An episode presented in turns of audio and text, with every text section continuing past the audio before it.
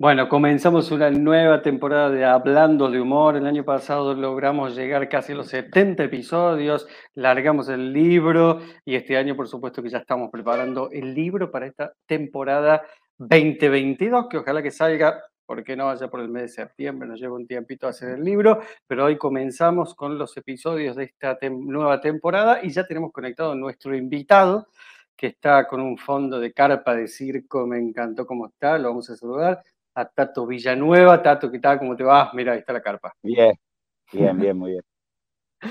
Qué lindo Hacer la primera del año con una carpa de circo al fondo es fantástico. Más allá, más allá que siempre hay comediantes de sala, de teatro, de bares, pero eh, me gusta mucho el circo, soy fan del circo, hace 25 años que estamos en esto, entonces eh, empezar con una carpa de circo es fantástico, ¿no? Acá estamos, sí, sí, por suerte estoy en, este escenario, así justo me agarraste también, este, con el circo montado frente a la playa, que del otro lado también está lindo. Así que nada, increíble tiene todas las vistas. Bueno, Tato, gracias por prenderte a este Hablando de Humor que hacemos mensualmente, lo vamos haciendo con dos, tres, cuatro episodios por mes. Y en este caso quisimos empezar con vos. Primero, antes que nada, siempre le decimos a cada uno de los invitados que nos cuente en este caso, vos nos vas a tener que decir quién es Tato Villanueva. Mm. En tercera persona, así como si fueras el psicólogo. A ver, en tercera persona. No, lo podés hacer en primera. Lo podés ah, hacer en primera. No, más difícil todavía, ¿no? ¿Quién soy? ¿No? Ya se pone existencial la cosa. Este, ¿quién es? Este, bueno, nada, un payaso devenido en actor, actor devenido en, en, actor físico y el día de hoy eh, todo, todos los rubros, desde telonero, levantar el telón, poner luces, eh, armar una puesta en escena, dirigir, producir, este, bueno, ya un bicho raro del teatro, digamos, o del circo, donde aprendes a hacer de todo un poco, y la verdad que cada una de sus, funciones tiene su, su, placer, ¿no? Eh, tanto cuando estás en escena como afuera, y la verdad que ahora cada vez más participando en proyectos, a veces actuando y a veces no, pero la comedia siempre, siempre ahí presente. Nunca me llaman para un papel dramático, nunca. nunca, No, y mirá que, mirá que lloraba bien, ¿eh? Mirá cuando empecé ese teatro lloraba bien, me decía lloraba, todo, todo, todo, todo, pero nada. Eh, me encontré lo más parecido al drama que encontré fue el clown, así que por eso me metí con el clown, digamos. Te metí con el clown. eso, de hacer, eso de hacer todo, ¿eso de dónde vendrá? ¿Del circo o del teatro? Yo creo que viene de, la autogestión sudamericana, de aprender a hacer de todo, pero no, creo que pasa en las dos cosas, ¿no? En el teatro también tiene esta cuestión de que el que le gusta el teatro te empieza a apasionar y para poder dirigir bien tenés que aprender a producir y para poder eh, eh, dirigir también tenés que actuar y para, si querés, eh, no sé, a mí siempre me interesó mucho la dirección de circo y de, de comedia y la verdad que la mejor manera de aprenderlo fue aprender a hacer todos los roles eh, de alrededor también, ¿no? Para poder generar un buen diálogo entre las partes. Y, eh, y bueno, y el circo tiene mucho eso. Acá estamos eh, frente al mar con una carpa, es hermoso, pero sopla el viento, te caen unos chaparrones que de repente está, y bueno, ahí a clavar estaca, a mover cosas, por acá, saca allá, ponelo. Tres de la mañana, tres de la mañana me pasó hace poco, la acariciaba la carpa, le decía, no te vayas, no te vayas, le decía. Tal cual. Exactamente, exactamente. ¿por, qué, ¿por, qué, te llama tanto la atención la comedia y en este caso, bueno, dentro del circo el clown, el payaso? Mira, eh, cuando empecé, como te decía, hacía fuera de joda, eh, nada, empecé con clases de teatro, mismo el Conservatorio Nacional, y era todo, bueno, las actuaciones eran dramáticas, los papeles eran, bueno, no sé, lo que había que estudiar y todo, siempre más relacionado al drama, ¿no? Al, conflicto, pero desde el lado dramático. Y, eh, y bueno, y desde que empecé a estudiar el siguiente año ya ya nada, no teníamos un mango y nos fuimos a hacer temporada de calle, ¿viste? Con mi primo, que hacíamos un dúo cómico, Coeti y Krakatoa, que no sabíamos nada de comedia, nada de clown, nada, nada. Era hacer reír a los amigos Y bueno, y nada, empezamos a animar y al primer año nos fuimos a la calle, un hambre, o sea, era por el chori y la coca, así al final del día, y pero hacíamos una, dos funciones, no juntábamos gente, un desastre, pero íbamos, insistíamos. Y así empezaste. Y en Córdoba, que bueno, Córdoba, tierra de comediantes, ¿no? Entonces, bueno, esa cuestión de que tal vez estás haciendo la función, tenía 17 años y el que te está viendo ahí adelante eh, cuenta chiste en el asado mucho más divertido que vos. O sea. ¿Y, en esa época qué hacían? Eh, y era, era una mezcla así de circo con un, par de cosas, no sé, hacíamos, yo hacía diablo, látigo, hacíamos un dúo de acrobacia con mi, mi primo, mi primo hacía, después empezó a hacer eh, equilibrismo así en cable tenso, y entonces, bueno, ya teníamos una función con, con, más cosas de circo, pero todo, bueno, con siempre con mucha participación del público y, no sé, creo que era comedia física también, o sea, hablábamos, pero todo pasaba por el cuerpo, usábamos la nariz de payaso, el maquillaje, un vestuario así también eh, payasesco y todo, y bueno, iba por ese lado, ¿no? Y lo que me dio la comedia o lo que me encontré es la posibilidad de vivir de mi profesión, porque la verdad que, era eso, ¿viste? Todos los veranos tenía que inventarme algún curro, algo para trabajar y empezó a ser, o sea, aunque el teatro yo lo que entendía, el teatro formal iba por otro lado, era una manera cercana al teatro de poder, bueno, bancar la parada, ¿no? Y, eh, Pensando en eso, hay, mucha gente que viene del teatro y, encuentra dentro de la comedia una salida laboral rápida. ¿Puede ser? Mm. Porque dentro de la, del teatro es difícil vivir del drama, ¿no? Y es, y es un poco más elitista también. Entonces, o sea, para que poder generar la el efecto dramático, el efecto de una obra de teatro, necesitas, bueno, un teatro, por empezar. Primero. Eh, porque hacer drama en la calle, o sea, todavía no, no he logrado, o sea, sí, pero de a cinco minutos en un espectáculo cómico, donde hay cinco minutos donde el artista puede, va a otras emociones, ¿no?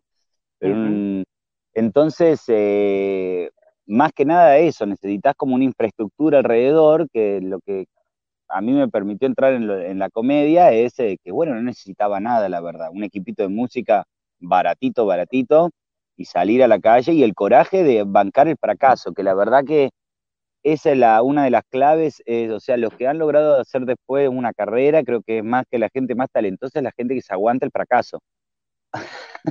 Yo estoy totalmente de un montón de veces fracasás un montón de veces y vas y termina la función y no me quiero matar, esto es horrible, nunca más. Y al otro día tenés que estar ahí de nuevo, ¿entendés?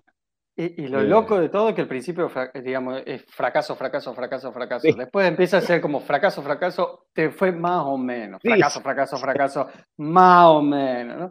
Y después, a medida que pasa el tiempo, poner que pasan 20, 30 años, vas a seguir teniendo cada tanto un fracaso, ¿no? No, no, y de hecho, bueno, lo mágico de, de, laburar en la calle es que de repente eso, no había nadie y a veces se arma la magia y se te arma un ruedo hermoso y tocas el cielo con las manos ahí, porque estás en un estado de éxtasis total y no había nada y no era la calle, la gente no venía a verte a vos, o sea, eh, llegaste de prepo ahí, se encontró con vos y medio como que la hija o el hijo hey, no, papá, me quiero quedar, bueno, se queda, ¿viste? Y así, y, de repente terminan reenganchados con la función y todo, y eso al principio pasaba cada tanto, pero era la magia que te mantenía ahí agarrado a que sí, ah, pará, pará, sí pasa, ¿no? Sí se puede. Eh, y bueno, y nada, y después con el tiempo, nada, se revierte un poco la cosa por suerte, en general te va mejor, se junta la gente, se caga de risa y cada tanto tenés un cachetazo que no juntás ni a 10 personas y estás de nuevo diciendo, uy, ya, no entendía nada. Es bueno también ese cachetazo de vez en cuando, porque si no uno empieza como a, ah, total, que sea lo que quiera. No, y te lleva, la verdad, a mejorar tus rutinas, a, a, todas esas cosas que uno te carga, o sea, vas escribiendo tus escenas y todo, y y te vas encontrando con un montón de, tenés un montón de cosas irresueltas, chistes que no van ni para adelante ni para atrás, que los aguantás porque los, son parte y sabés que en algún momento van a hacer reír, pero todavía no, y cuando tenés uno de estos golpes contra pared, te volvés a ajustar todo, ajustar todas las tuercas, los ritmos, eh, las cosas que andaban más o menos, mm, esto ya no lo tengo que cambiar, o sea, te vuelve a, convocar para, para, bueno, mejorar el trabajo, ¿no? ¿Cómo sos de construir, hablaste recién de los chistes, cómo sos de construir los chistes, ya sea un chiste de palabra, un chiste físico, cómo, cómo lo llevas adelante? A ver, em, bueno, mucho con el ida y vuelta con el, con el público, este, en el sentido de que, por ejemplo, no sé, el espectáculo con el que estoy ahora trabajando, que se llama Molavín, em, para que acá están, están otra comediante oh, ¿Cómo va? ¿Todo bien? Saludó y se fue. ¿Qué está pasando? ¿Qué está pasando acá? Este, entonces, eh, bueno, por ejemplo, el espectáculo este Molavín, eh, sí, aparece el momento donde me pongo a crear el espectáculo, pero el espectáculo también tiene partes, por ejemplo, no sé, hago una escena con el hula hula, hago un equilibrio con una pluma, tengo un texto al comienzo, que son cosas que las fui probando muy así salteadamente en espectáculos de calle o en varietés o como, como no sé, como presentador así entre medios, ¿viste? Cosas que, que fui probando que al principio era una salida que, bueno, esta es medio a riesgo, no sé si me va a ir bien. Y cuando encuentro cosas, a la hora de entrar a la creación de un espectáculo, me, tengo algunas cositas que fui probando que digo, bueno, nada, voy a arrancar con, y tengo dos o tres cosas que me encuentro que funcionan con el público y que las pongo como parte de la creación. De hecho, cuando empiezo una creación a crear es porque ya hay, tengo muchas de esas cositas que digo, hey, esto ya necesita algo, un lugar donde pueda, bueno, donde pueda convivir, ¿no? Y que sea, bueno, coherente de alguna forma. Eh, lo, que por ahí entiendo que vos vas construyendo sobre lo que ya está construido. ¿Me explico? Sí, por ejemplo, este Molavín también eh, fue también empezó el interés, tenía un, solo antes que era eh, que se llamaba Galíndez, que era que nació de una crítica y bueno, cada, cada solo tiene su impulso, ¿viste? Cada espectáculo tiene su impulso primogenio, ¿no? De dónde arranca. Pero bueno, era una escena que empezó a crecer, en ese espectáculo empezó a crecer y bueno, y ya no entraba en el espectáculo. Entonces, esa escena que era con una sombra, donde dialogaba con una sombra, la seguí desarrollando y fue el, comienzo de esta nueva función. Y en la otra era una escenita que duraba un minuto nada más. Me explico como si fueran siempre a veces los mismos temas y las mismas situaciones que se van, que van pidiendo más lugar, ¿viste? A ver, dame un poco más de lugar, necesito, o sea, antes algo que era un chistecito chiquito te empieza a pedir, no, pero pará, vamos a seguirla, ¿no? Y, empieza a funcionar y le encontrás el texto que va después, y después encontrás un movimiento, un, gesto, y eso empieza a pedir espacio, y, eh, y bueno, y es ahí donde te lo tenés que dar, ¿no? Y ahí empiezan a, a lo que era un chistecito o una escena de, no sé, 30 segundos, a convertirse tal vez en una escena de dos, tres, cuatro minutos, pero primero está la necesidad de eso pequeño que busque lugar. No es que empiezo con una rutina larguísima y voy recortando. No, al contrario, son pequeñas cositas que les empiezo a dar espacio y le agrego un poquitito más y le agrego un segundo chiste y le agrego un tercero y así eso, y, ese, y ese proceso, por ejemplo, pongámosle que sea un chiste de una cocina haces un análisis de lo que te está pasando a vos con la cocina y empezás a tirar de un hilo para ver qué más podés conseguir. ¿Cómo, es el proceso ese? ¿O, van haciendo de la improvisación? Mm, eh, un poco y un poco, como sí surge en la, en la improvisación muchas cosas, pero también hago un análisis de que, por ejemplo, que el cuerpo y la palabra tienen que ir por dos lugares diferentes. Entonces, si la palabra, yo estoy hablando, haciendo un texto sobre la cocina y nada, eso no significa que el número, que la comedia esté en el texto. O sea, yo busco físicamente qué pasa con mi cuerpo, dónde estoy llevando la comedia dentro del cuerpo, no sé, estoy trabajando con las piernas, mientras que estoy cocinando, tal vez los chistes están en las piernas, no están en la acción que va llevando la historia. Entonces, todo el tiempo tratar de buscar una manera de que, de que el cuerpo esté comprometido pero buscando mucho la disociación, ¿no? Que la idea vaya por un lado, pero que el cuerpo vaya por el otro. O si el texto está muy dramático, a mí me encanta hacer drama, pero ¿qué pasa? Con el cuerpo hago comedia, entonces tal vez el texto es dramático, es un personaje que dice, me estoy muriendo, loco, me está pasando esto, no encuentro, no le doy sentido a la vida, no, no sé, tiene problemas existenciales, pero mientras tanto, está bailando con, el cuerpo. Exactamente. Entonces, a mí me funciona mucho eso, buscar las oposiciones, que si son textos naif, el, eh, o me sale algo más naif o algo más bonito, eh, eh, tratar de que el cuerpo pueda contar lo contrario, o si es un texto que es muy profundo, el cuerpo trabajar con una liviandad, como buscando los opuestos para que sea bueno, es eso, nadie la tiene clara, ¿viste? Aunque alguien te esté explicando, no, el amor es de esta manera y de esta manera, o sea, es muy posible que en su vida sea un desastre en el amor. Entonces, como buscar esos opuestos en, cada acción, ¿no? y, te es más fácil, por lo, que escucho, rematar o hacer el chiste con el cuerpo que con la palabra. Más o menos, porque sí, sí, eh, sí, pero es, es un ping-pong un poco, ¿no? Como pimponía entre el cuerpo y me encantaría hacer que sea todo físico, porque eso me permitiría sol, la universalidad total, ¿no? Que sea todo con el cuerpo. Pero a la vez, nada, con la palabra, fui presentador muchos años y eso, entonces hay algo donde yo empiezo a hablar y la palabra ya no pienso casi lo que digo.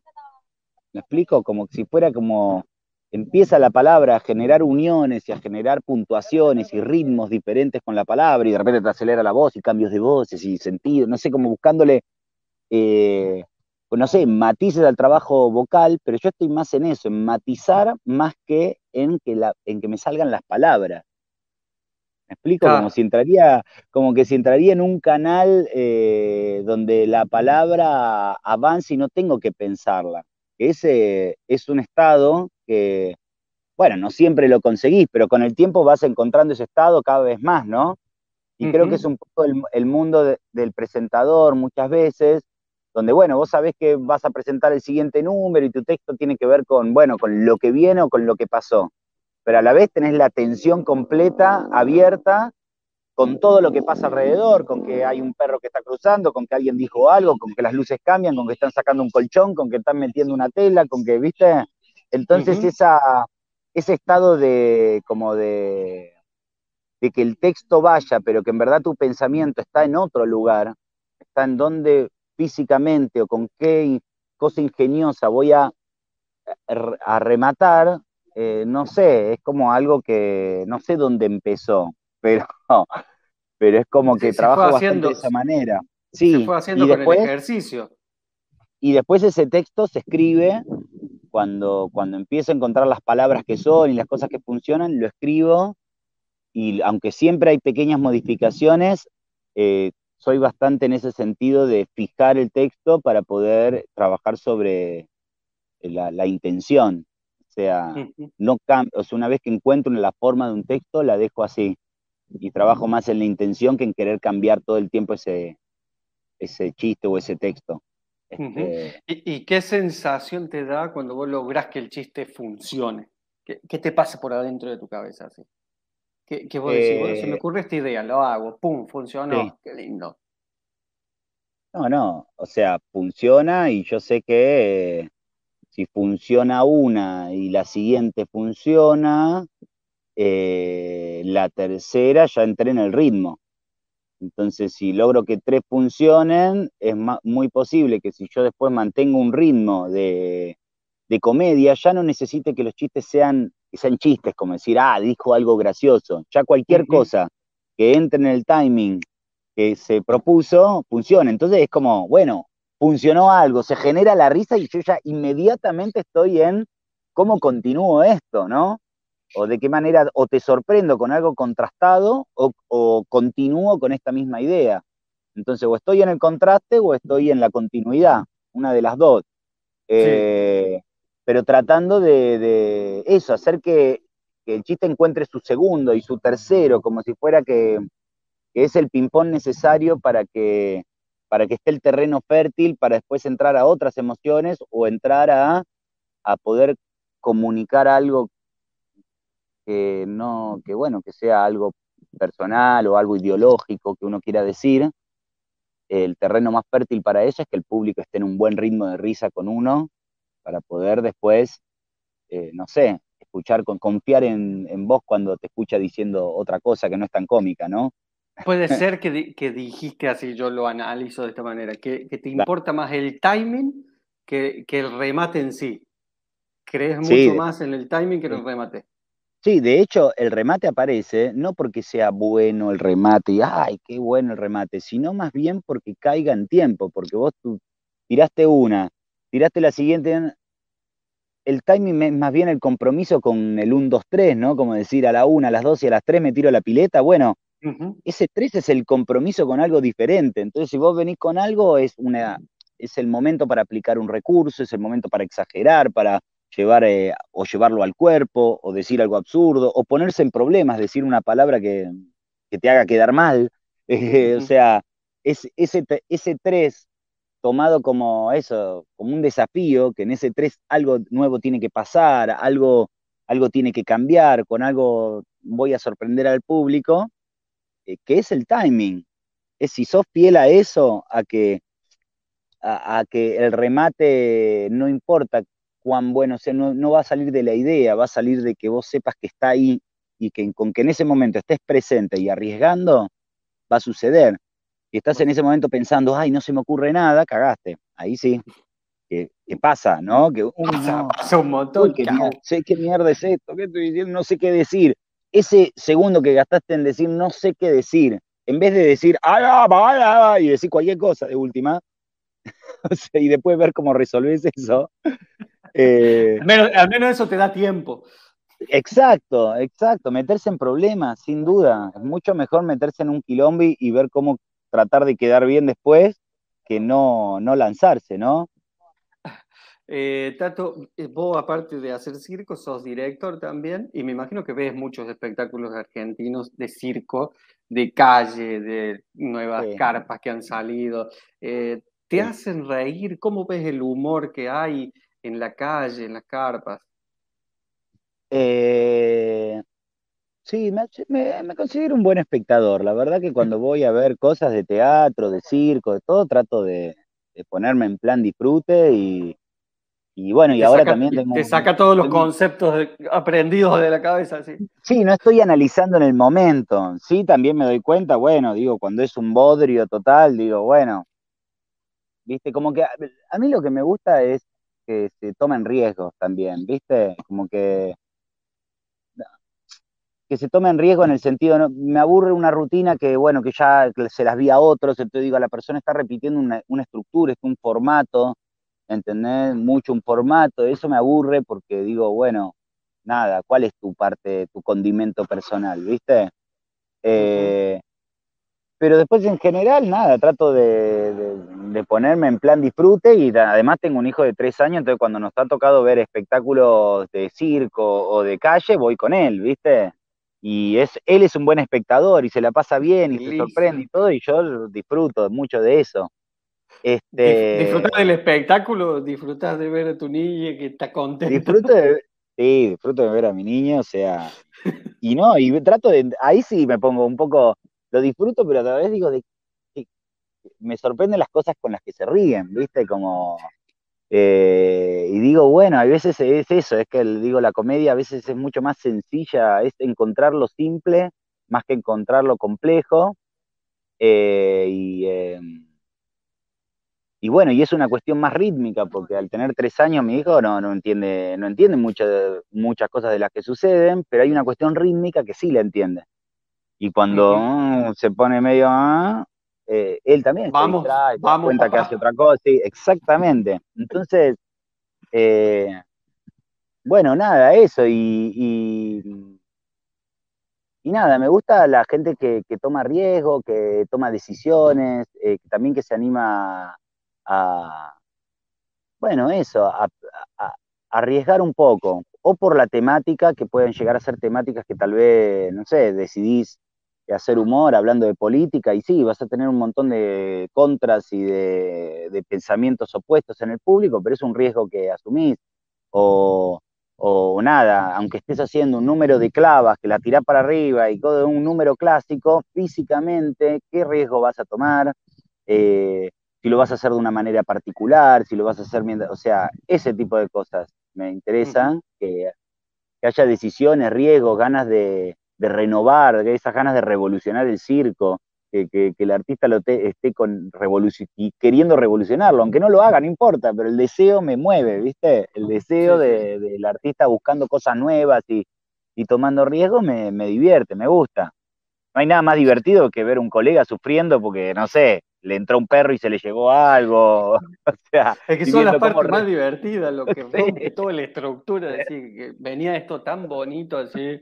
Che, ¿qué está pasando? Uh, uh, esto está bueno. Sí, sí, sí. Sí, esta cuestión de cómo lo llevas adelante sin sufrimiento esos problemas, ¿no? Cuando le toca a uno y cuando ve al colega eh, o a la colega eh, resolviendo con el momento, con elegancia y con alegría, con, viste, con, con que lo que hacemos también es alegre, la gente conecta con una parte divertida, de juego, de alegría, ¿viste? Entonces, eso es algo que también no me gusta, por ejemplo, cuando veo que el artista se enoja en vivo, se enoja con el público, se enoja con, con, no sé, con que le pasó algo, ¿viste? Y yo digo, está bien, te puede pasar cualquier cosa, pero no te enojes, estamos acá jodiendo, dejate de joder, o sea, tranca, ¿viste? ¿viste? Me agarra aquí, nos reímos, paramos un poco, no pasa nada, ¿viste? No está en serio, ¿no? No está en eh, serio, no está en serio. Y todo puede fallar, por supuesto.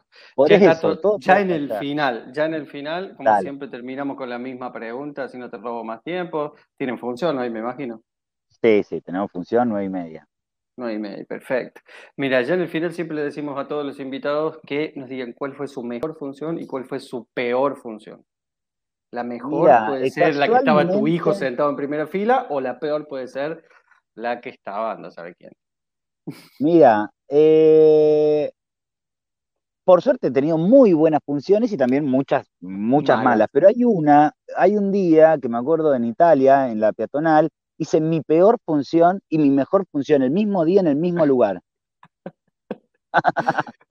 o sea, entonces y, me, gusta contarlo porque, no sé, eh, era una función donde hacía un personaje de policía, eh, que bueno, que nada, eh, ponía multas, paraba las bicicletas a la gente, ¿no? Muy participativo. Hice el número, hice, perdón, el espectáculo, Nada, 10 personas. Yo deprimido durante la función, tipo diciendo ya no funciona nada, ¿viste? Cuando hablas y ya te estás diciendo a vos mismo, esto es un desastre. Y lo termino acá, lo termino acá, van cinco minutos, pero lo termino acá. Claro, claro.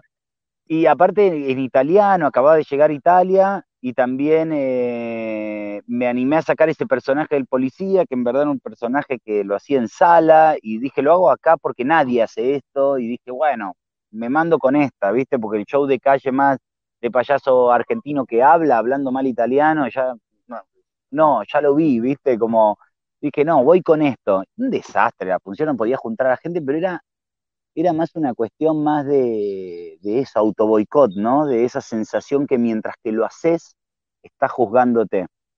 Termina la función, viene una italiana que la rompe mal, se le juntan un montón de gente, y termina la función, yo juntando mis cosas y me dice, no, hey, ¿qué? Mandate otra, hay gente todavía.